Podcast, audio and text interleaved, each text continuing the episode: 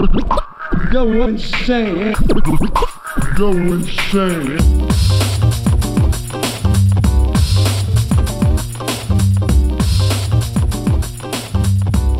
Muy buenos días, buenas tardes, buenas noches, buenas madrugadas tal vez. Si te quedaste hasta altas horas de la noche con el celular o la computadora y no te podés dormir, acá estamos para hacerte compañía desde este primer episodio de Arpa y Copa. Un nuevo ciclo de podcast con el que estamos muy entusiasmados de poder arrancar, de poder acompañarte. Ya te vamos a contar bien de qué se trata todo esto. Y te hablo en plural porque no estoy solo en, en este nuevo proyecto que encaramos, sino que hay una persona que me acompaña, de la cual, como diría Juan el Bautista, no soy digno ni de desatarles las sandalias más o menos. Eh, mi compañera tiene una gran voz. Creo que van a esperar que llegue el próximo episodio tal vez solo para escucharla nuevamente y no exagero. No les voy a hacer esperar más y directamente vamos a presentarla a mi compañera Marianela Zaira Lescano. ¿Cómo estás? Por favor, preséntate. Hola Mati, bueno, muchas gracias por la presentación, un poco exagerado todo lo otro, pero nada, gracias, yo muy bien. Y bueno, como me presentó acá mi compañero, mi nombre es Marianela Zaira Lescano, tengo 21 años, soy graduada del Instituto Misión y estoy muy contenta de, de poder estar en este nuevo proyecto para poder edificar a la iglesia eh, a través de este medio. Qué presentación, papá, impresionante. Desde el comienzo que quiero pedirles disculpas a ustedes si escuchan ruidos de mate, de bombilla, de esas cosas. Eh, es que efectivamente estamos tomando mate mientras grabamos esto.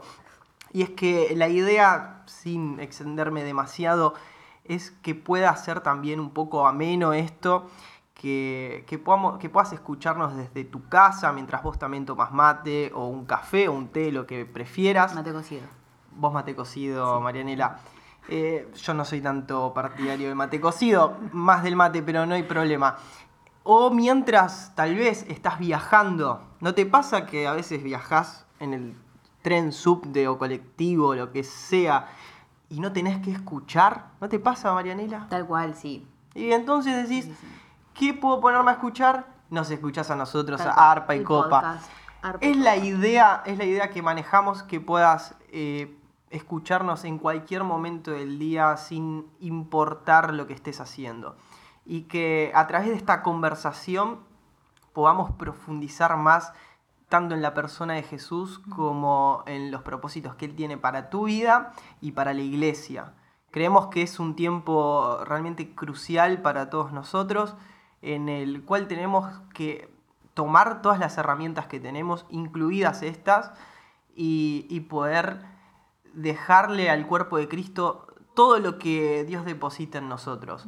Así que esa es la idea, sin ponernos en un lugar de que lo que vamos a hablar nosotros es la verdad absoluta, pero sí ser un impulso para que puedas dialogar con la palabra de Dios por tu cuenta. Creemos que Dios quiere hablar con todos, que no es solamente que Dios le habla a algunos, o a tu pastor, o a un líder, o a, cierta persona ungida, sino que Dios quiere hablar, eh, interiorizarse con todos, quiere entablar un diálogo con todos.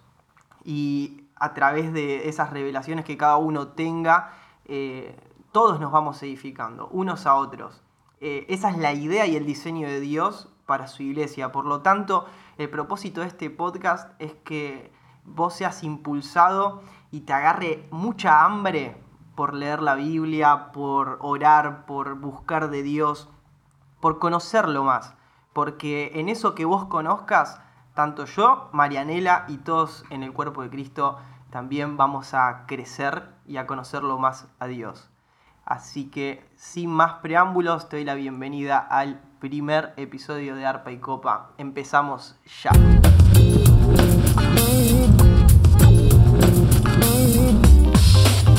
Sin más, vamos a comenzar con esta primera sección del podcast que se llama La Galería de Nuestros Héroes. La galería de nuestros héroes. qué intriga. ¿De qué se trata? Contanos un poco, Marianela. Bueno, básicamente se trata de poder eh, honrar y traer a memoria eh, a las personas que, que nos antecedieron y que, mm, y que hicieron y dejaron un legado, ¿no? Digamos, eh, para la iglesia. Sí, es verdad. Creemos que es muy importante esto, ¿no? Porque muchas veces eh, hablamos nosotros que somos jóvenes y no sé quién estará del otro lado, pero a los jóvenes nos pasa mucho esto de creernos que en esta fuerza y en este ímpetu de la edad queremos llevarnos puestos el mundo, creemos que vamos a salvar todo nosotros. Sin embargo, Dios creo que pensó la iglesia como familia, tanto hijos, padres, ancianos, eh, reconciliados en la generación. Sí, es cierto también que muchas veces eh, quizás pasamos por alto que, que hay personas que, que abrieron un camino, ¿no? Para que hoy nosotros podamos eh, ir más lejos y quizás a veces nos olvidamos mm, de eso. Y creo que cuando reconocemos a los que abrieron camino y honramos a aquellos héroes de nuestra familia, eh, también un poco nosotros heredamos todo lo que ellos conquistaron, ¿sí? Porque esas personas eh, recorrieron un camino con Dios, ganaron cosas, ganaron sus luchas, sus peleas, y, esas cosas nosotros las heredamos al honrarlos. Así que es el propósito de esta sección eh, poder honrar a esas personas que en nuestra familia y en nuestro linaje han hecho tanto y han conquistado tanto para que nosotros estemos donde estamos hoy. Así es, creo que también es importante eh, como dejar claro que quizás eh, a veces yo me sentía como que no venía de ninguna generación eh, de, de pastores y demás, pero hablamos acerca de lo que es la iglesia, ¿no? O sea, de, de nuestros antecesores a nivel eh, iglesia y familia en Dios. Claro, cuando uno empieza a pertenecer a la iglesia, digamos, eh, nosotros empezamos a estar incluidos en esta familia de fe que viene desde el Antiguo Testamento con nuestros grandes héroes desde Moisés, Abraham, David, y, y Dios nos incluye en ese lugar. Entonces, todo lo que heredamos de, de nuestra familia, de, de todos los que leemos en la Biblia, pero también de aquellos que marcaron la historia de la iglesia, ¿sí? Y es de esas personas de las cuales queremos hablar en esta sección, que en cada episodio te pueda llevar el reconocimiento de alguna persona que, que dejó y marcó una huella en la historia de la iglesia. Así que hoy, ¿por quién vamos a arrancar, Marianela? Vamos a arrancar reconociendo a Jim Elliot. No sé si Jim Elliot. Jim Ahí va, ¿lo Elliot. conoces? Mm, me suena, me suena. A ver. Bien, Jim Elliot fue un joven misionero estadounidense que decidió junto con cuatro compañeros ir a Ecuador para predicar el evangelio a una tribu salvaje no alcanzada llamada los Aucas. ¿No? Claramente Jim tenía un corazón eh, que quemaba por evangelizar a otros, entonces esta carga eh, lo lleva a prepararse en una escuela de, de misioneros donde se les enseñaba especialmente a hablar lenguas indígenas eh, y el alfabeto de las mismas para traducir la Biblia. Y, bueno, justamente en ese, en ese instituto es donde por primera vez escuchó hablar de, de- de esta tribu, ¿no? Entonces, digamos que en este instituto donde, donde él está aprendiendo esa cultura, eh, es donde él empieza a sentir la carga. Me parece como bastante notable para recalcar de la vida de Jim Elliot el hecho de que no quedó solo en una carga, sino que se preparó eh, en, en lo que tiene que ver con la cultura del lugar al que iba a ir o de la gente eh, por la cual tenía carga. Viste que muchas veces pasa como que escuchamos de, de gente que sí, sí tiene carga por una tribu, por un Mm. pueblo, por una nación, por lo que sea, pero le falta esta parte, la de la preparación. Vemos en la vida de Jim Elliot que desde el comienzo se quiso preparar. Sí, no solo la parte de la preparación, sino que realmente lo llevó a cabo. eh, y eso es súper importante también, Claro. que no quede solamente en, en una carga, ¿no? sino que cuando la carga nace, Dios también te lleva a prepararte para eso y, y accionar. Entonces, eh, bueno, Jim y sus cuatro compañeros tenían esta misma carga, ¿no? Él no fue solo eh, de, de- de poder llevar el evangelio a estas personas. Por lo que después de un tiempo, ellos llegan al Ecuador, llegan esa, era una selva de, de Ecuador, y, y de alguna manera log- logran como acercarse a, a esta tribu, pero al encontrarse con ellos, eh, repentinamente son literalmente asesinados a, a lanzazos, ¿no? Recordemos que eran una tribu salvaje, entonces Ah, eh, ok. Dicen que cuando veían eh, así por, misioneros, o sea, realmente le- les tenían miedo, entonces eh, como una manera de defensa los, los asesinaron. Los asesinaron, ok. Eh, ¿Y Jim Elliot eh, tenía familia? Era, ¿Estaba solo? ¿Cómo, ¿Cómo era su vida en ese Y- sentido? No, te- tenía una mujer eh, en ese momento y no solo él, sino que los cuatro, o sea, lo- los cuatro compañeros también tenían mujeres. Por eso esto no termina acá, ¿no? Eh, estos cinco jóvenes tenían mujeres las cuales sabían cuánto anhelaban alcanzar el evangelio de estas personas. También e- eran mujeres de fe. eh, entre ellas se encontraba la esposa de Jim. Y al saber de, de los asesinatos, decidieron seguir lo que una vez sus esposos eh, empezaron y tiempo después estas mujeres se encontraban viviendo en medio de esa tribu, llevándoles el evangelio a, a los que asesinaron a sus esposos. Eso es terrible. Qué fuerte eso. Muy fuerte, sí, sí. Sí.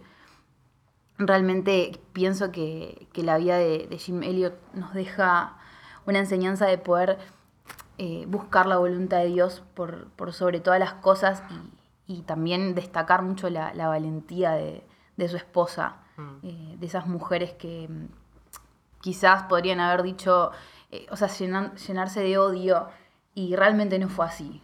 Fue como, ok, sé que esto está en el corazón de Dios, ¿no? Así que es muy importante eso. Y lejos de, de, de no querer ir al contrario, es como que las impulsó también a, a predicar el Evangelio. Y en esto que vos decís de la importancia de buscar la, la voluntad de Dios, eh, también me lleva a pensar la entrega ¿no? que simboliza esto. Porque en la vida de Jim Elliot no solo significó su propia vida, sino que era una persona con esposa, con afectos, Mm. con hijos, que imagino que como cualquier persona hubiese querido disfrutar de sus hijos, de su esposa y de tantas cosas, y sin embargo tuvo todo en menor valor de lo que era la voluntad de Dios para él, ¿no? Eh, así que esa, esa entrega es digna también de, de admiración. Sí, tal cual. Y, y lo que destaco también es esto, ¿no? De dejar la, nuestra comodidad por amor a otros. Y, y creo que tener el mismo sentir de Dios, o sea, es la compasión que nace de su corazón, te conduce a accionar sin importar el costo, ¿no? Entonces, eh, creo ver, que el amor es. Repetime esa frase porque fue increíble. ¿Cómo, cómo fue? que tener el mismo sentir de Dios, ¿sí? Sí. O sea, la compasión que nace de su corazón te conduce a accionar sin importar el costo.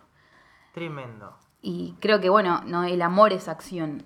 Mm. Así que eh, él tenía un llamado tan, tan claro y, y eso te guía a, a poder llevar a cabo lo que, lo que primero nació en el corazón de Dios.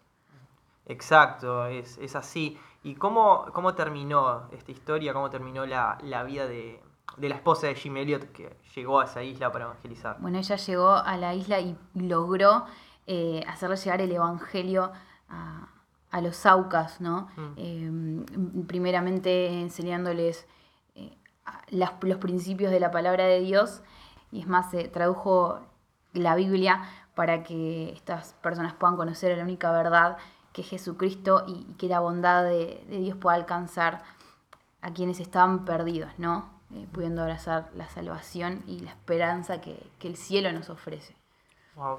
Eh, esperamos que la vida de Jim Elliot te haya inspirado a que vos que ya empezás a conocer y a caminar en la voluntad de Dios puedas darte sin medida, ¿sí? Y que sepas que esa entrega jamás queda sin fruto.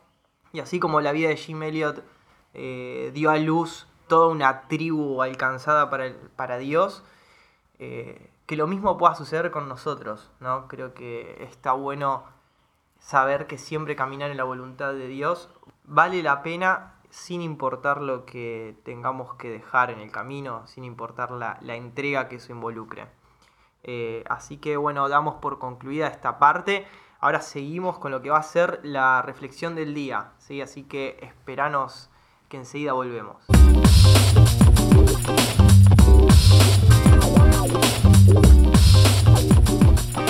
Arrancamos con el último bloque de este primer episodio de Arpa y Copa y espero que ya estés preparado con algo para anotar o con tu mate, tu café, lo que Mate sea. cocido. Seguía con el mate cocido ella, ¿no? Estés preparado porque vamos a arrancar con la reflexión del día, ¿sí? En la que queremos hablar un poco sobre el conocer a Dios. Mm. Es una reflexión que nos va a llevar algunos episodios, ¿sí? es una serie que vamos a arrancar el día de hoy y te vamos a explicar por qué. Va a haber hasta tarea para casa Tremendo. tremendo, va a haber tarea para casa y todo. Eh, pero queremos empezar a hablar de este tema de conocer a Dios. Creemos que es algo importantísimo para este tiempo. Mm. ¿Por qué? Porque muchas veces en la iglesia sobre todo parece que Dios más que hijos empieza a tener nietos. ¿Quiénes son estos nietos? Son aquellos que eh, más que conocer a Dios, conocen de Dios. Y ahí hay una gran diferencia. Porque conocer de Dios significa que estuviste en clases de escuelita dominical o que te hablaron tus papás, tus amigos, que escuchás fin de semana tras fin de semana del tema. Pero no lo estás viviendo vos, ¿sí? Es como solo recibir información acerca de, de quién es Dios. Exactamente, recibir información que te cuentan, ¿no? Mm. Eh, en cambio, conocer a Dios ya es algo vivencial, algo que tiene que ver con tu intimidad, con tu trato con Dios personalmente. A mí me gusta llevarlo mucho a ejemplos de fútbol, obviamente. Cuando eh, no. Cuando no. Pero me gusta decir este ejemplo, que no es lo mismo como yo conozco a Messi, ¿no? De lo que yo te conozco a vos. Vos conocés a un amigo de charlar con él, de compartir tiempos, de... él te reconoce a vos y vos lo reconoces a él, sabés sus gustos, sus sueños, sus miedos, ¿no? Mm. Eh, en cambio con Messi, si él me cruza, él no sabe quién soy yo, ¿no? Pero vos, vos solo conocés de él, digamos. Claro, y yo conozco también su faceta como futbolista, digamos, como el mejor futbolista de este tiempo. Y, pero si nos cruzamos, o si vos le preguntás a Messi, che, ¿sabés quién es Matías? Y él te va a decir, no tengo la más pálida idea quién es Matías. ¿Se entiende? Mm. Es decir, hay un nivel de conocimiento que, que tenemos por ahí en, en ese nivel en el cual estoy hablando de Messi y yo, por ejemplo, que es de lo conozco en algún aspecto, de lejos, ¿sí? Tal O la otra persona ni siquiera sabe de mí. A este nivel de conocimiento profundo que involucra un trato, ¿no? Una cuestión de experiencia que se va viviendo con la otra persona. Y precisamente Dios, Dios quiere ese conocimiento. A Dios no le basta con que sepamos de Él, con que incluso creamos en Él, con que sepamos de su existencia. Dios es un Dios que quiere habitar con nosotros, que quiere tener una relación con cada uno. Y es sumamente importante entender esto, ¿sí? Para no conformarnos con menos, ¿sí? Si bien en esta tierra los ídolos que levantamos, que son un montón, eh, parece que les encanta estar en ese lugar de pedestal, en el cual la gente los admira y los mira de lejos, eh, Dios siendo lo más importante y quien controla absolutamente todo en el universo, más que en un pedestal quiere estar con nosotros. Tal cual, creo que Dios se complace eh, estando en, medio de su pueblo, en medio de sus hijos, ¿no? Creo que como todo padre ama estar cerca, entonces ese, es el Dios que tenemos, no, es un Dios lejano, sino que es un Dios eh, cercano de, que, podemos experimentar a diario. Exactamente. Y bueno, por eso en este episodio más que nada queremos poner fundamentos a por qué es importante conocer a Dios. Porque es eh, algo que no, que no da igual ¿sí? en su corazón. El hecho de conocer a Dios o conocer de Dios. El, primer, el primero de los fundamentos, eh, que sepas que es uno de los anhelos de Dios el darse a conocer a los seres humanos. ¿sí? Vamos a ir un poco a la Biblia si tenés una mano o, si después querés anotar y, lo buscas. Pero en Oseas capítulo 6 es un pasaje hermoso, ¿sí? y el versículo 3 dice, Conozcamos al Señor, vayamos tras su conocimiento. Tan cierto como que sale el sol, Él habrá de manifestarse. Vendrá a nosotros como la lluvia de invierno, como la lluvia de primavera que riega la tierra. Y el versículo 6, que es muy clave. Lo que pide de ustedes es amor y no sacrificios, conocimiento de Dios y no holocaustos. Es tremendo el, el- el versículo 6. Es como que revela mucho del corazón Sí, de Dios es- estos versículos. Revela cuál es el mayor deseo de su corazón y es recibir nuestro amor, nuestro amor intencional. A mí me gusta llevarlo mucho a lo que es eh, relaciones humanas, ¿no? Y son- es lo más eh, gráfico, digamos, que, que tenemos. Exactamente, de, de paso, ¿no? Te dejo, te dejo esta clave. Si vos querés saber también cómo, cómo conocer de Dios o cómo Dios se relaciona con nosotros, presta mucha atención a las relaciones eh, humanas que ya están instaladas, como por ejemplo padres e hijos, hermanos, eh, pareja, esposo y esposa. Presta mucha atención a esas, eh, a esas relaciones que Dios mismo diseñó. ¿Por qué? Porque a través de ella nos, nos habla a nosotros de cómo Él se relaciona. Eh, así que como tip te la tiro y, y presta atención a las maneras en las que se relaciona la gente para que puedas profundizar en lo que Dios quiere con vos. Datos. Datos, Datos datos, a tener en cuenta. Pero en esto de, de- de ver las relaciones humanas para saber cómo Dios quiere relacionarse con nosotros, eh, uno se da cuenta mucho de esto, de, de los- de estos versículos que leímos de Oseas, en los que son las, las relaciones amorosas sobre todo. Cuando vos te enamorás de alguien, a vos no te da igual que te hablen de la persona, o no te da igual el conocer, el- no sé, estás stalkeando sus redes sociales, o ese tipo de cuestiones, sino que vos querés sentarte, tomar un café con el otro, hablar, conocer sus sueños, conocer quién es, cuál es eh, la persona en su profundidad. Tal cual hay un anhelo en el corazón de, de- de la persona de, de poder conocer a la otra, de entrarse en su corazón, ¿no? Como que creo que si lo llevamos a Dios, todo empieza con, con un corazón que, que lo desea, con un corazón hambriento de, conocer su persona. Claro, y, y volvamos a esto de la relación amorosa. Supongamos, ¿no? En ese café o en una relación cualquiera que vos estás teniendo, no te importa tanto que la lo que la persona te pueda dar a vos, ¿sí? Cuando hay amor en el medio, más que lo que el otro te pueda dar, vos lo que estás queriendo es su corazón. Es, eh, es eso que están construyendo, esa relación que están construyendo. Eso es lo más importante para uno de la misma manera sucede con Dios. Es decir, eh, no es tanto, por eso es que este versículo de Oseas 6.6 es tan clave, que dice, lo que pido de ustedes es amor y no sacrificios. Porque lo que está diciendo Dios con eso es, la prioridad en mi corazón es tener tu amor, más que lo que vos puedas darme. ¿sí? Así que es clave ese, ese pasaje para entender que es el anhelo del corazón de Dios, el darse a conocer a nosotros. Como segundo punto, vamos a hablar de, del que conocer a Dios es la base para amarlo y para amar a los demás.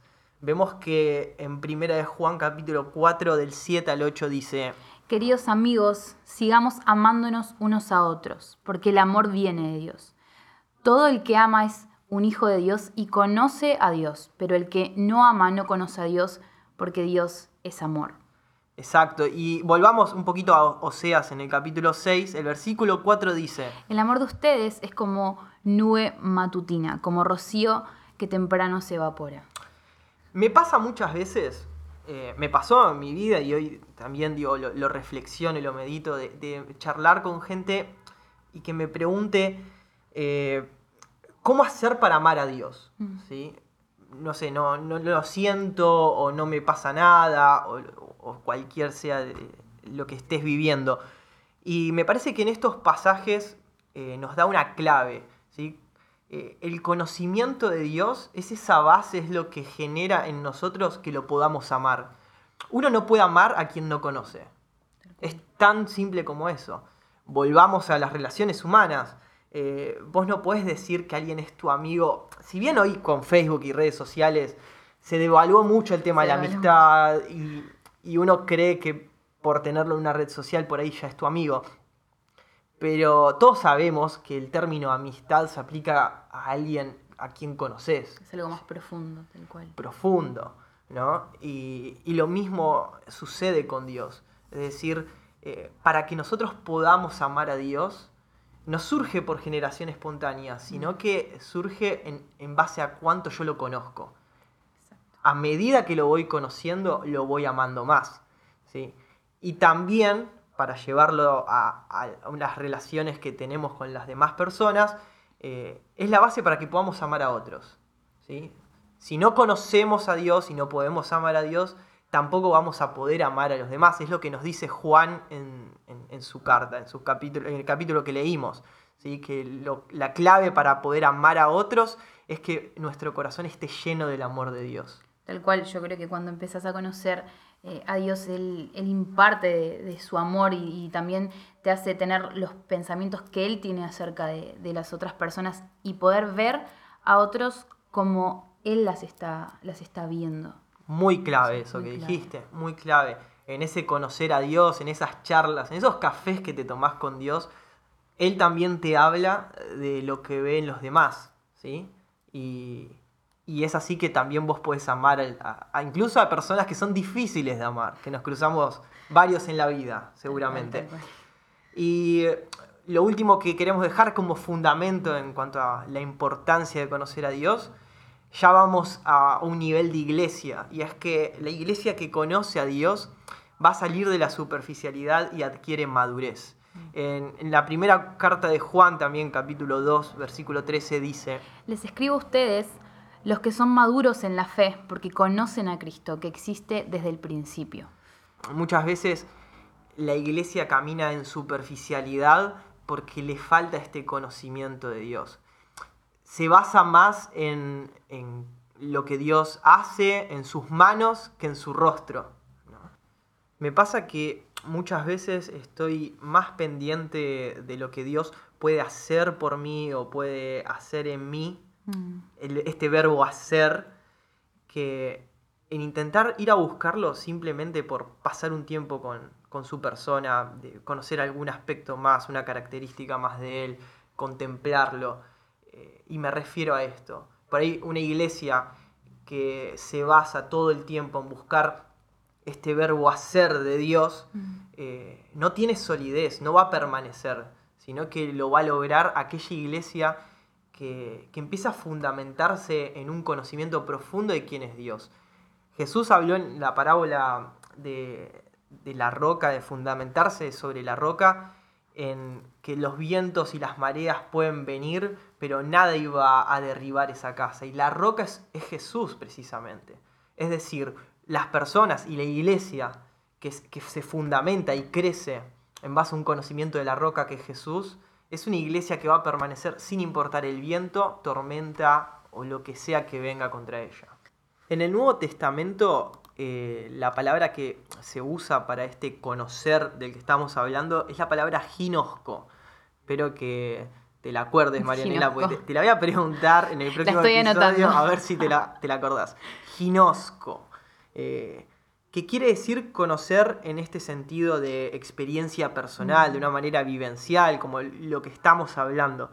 Y esta es eh, la base de toda vida cristiana, porque creo que hay, que hay que asumir que cuando no tenemos este conocimiento de Dios, corremos realmente serios peligros de terminar eh, apartados de su camino o incluso de caer en la religiosidad, es decir, de seguir en la iglesia como si fuese una rutina o como si fuese una parte de nuestra vida y, no que Dios sea nuestra vida. Hay una diferencia muy grande en eso. Eh, pero bueno, a partir de- del Nuevo Testamento ya nuestro conocimiento de Dios eh, tiene un nombre y es Jesús. En Colosenses 2.9 dice que en Cristo habita toda la plenitud de Dios. Así que toda la esencia y naturaleza de Dios sabemos que estuvo contenida en esa persona de Jesús, por lo tanto el conocerlo a Él era conocer a Dios mismo. Tal cual la palabra dice que Jesús estando en la tierra era la gloria del Padre. Exacto, era la gloria del Padre para, el- para los seres humanos. Y hoy lo sigue siendo. Eh, Pablo también escribe en 1 Corintios capítulo 4 versículo 6, Pues Dios, quien dijo que haya luz en la oscuridad, hizo que esta luz brille en nuestro corazón para que podamos conocer la gloria de Dios que se ve en el rostro de Jesucristo. Wow. Excelente, excelente definición de Pablo. Eh, Va, yo no, no lo descubro, ¿no? Pablo, pero, pero el entender que la, toda la gloria de Dios hoy la vemos en el rostro de Jesucristo. Y, y es este rostro el que debemos buscar a diario, ¿sí? Entender que cuando buscamos el rostro de Jesucristo nos vamos a encontrar con la gloria de Dios. Así que para finalizar este episodio y ya terminamos por el día de hoy, te vamos a dejar una tarea. Te vamos a dejar una tarea para que podamos continuar con esta serie. eh, y es leer en Lucas 9 el pasaje de la transfiguración de Jesús. Eh, vamos a ver que a través de este pasaje lo vamos a desglosar todo por completo y, y vamos a entender a través de este pasaje una serie de claves para conocer a Jesús. ¿Cómo hago para encontrarme con Jesús? ¿Cómo hago para conocerlo a Él? ¿Cómo hago para encontrarme con su gloria? ¿Sí? Todas estas cosas que son la base y el fundamento para una vida que permanezca en Dios, bueno, las vamos a encontrar en el pasaje de la transfiguración. Así que espero que, espero que nos, nos sigas acompañando en los episodios que siguen, eh, que hagas la tarea. Que hagas la tarea es importante. Acu- acuérdense, el pasaje de la transfiguración lo encuentran en, en Lucas 9. Así que si no querés perderte lo que sigue, te esperamos en el próximo episodio de podcast Arpa y Copa. Go insane. Go insane.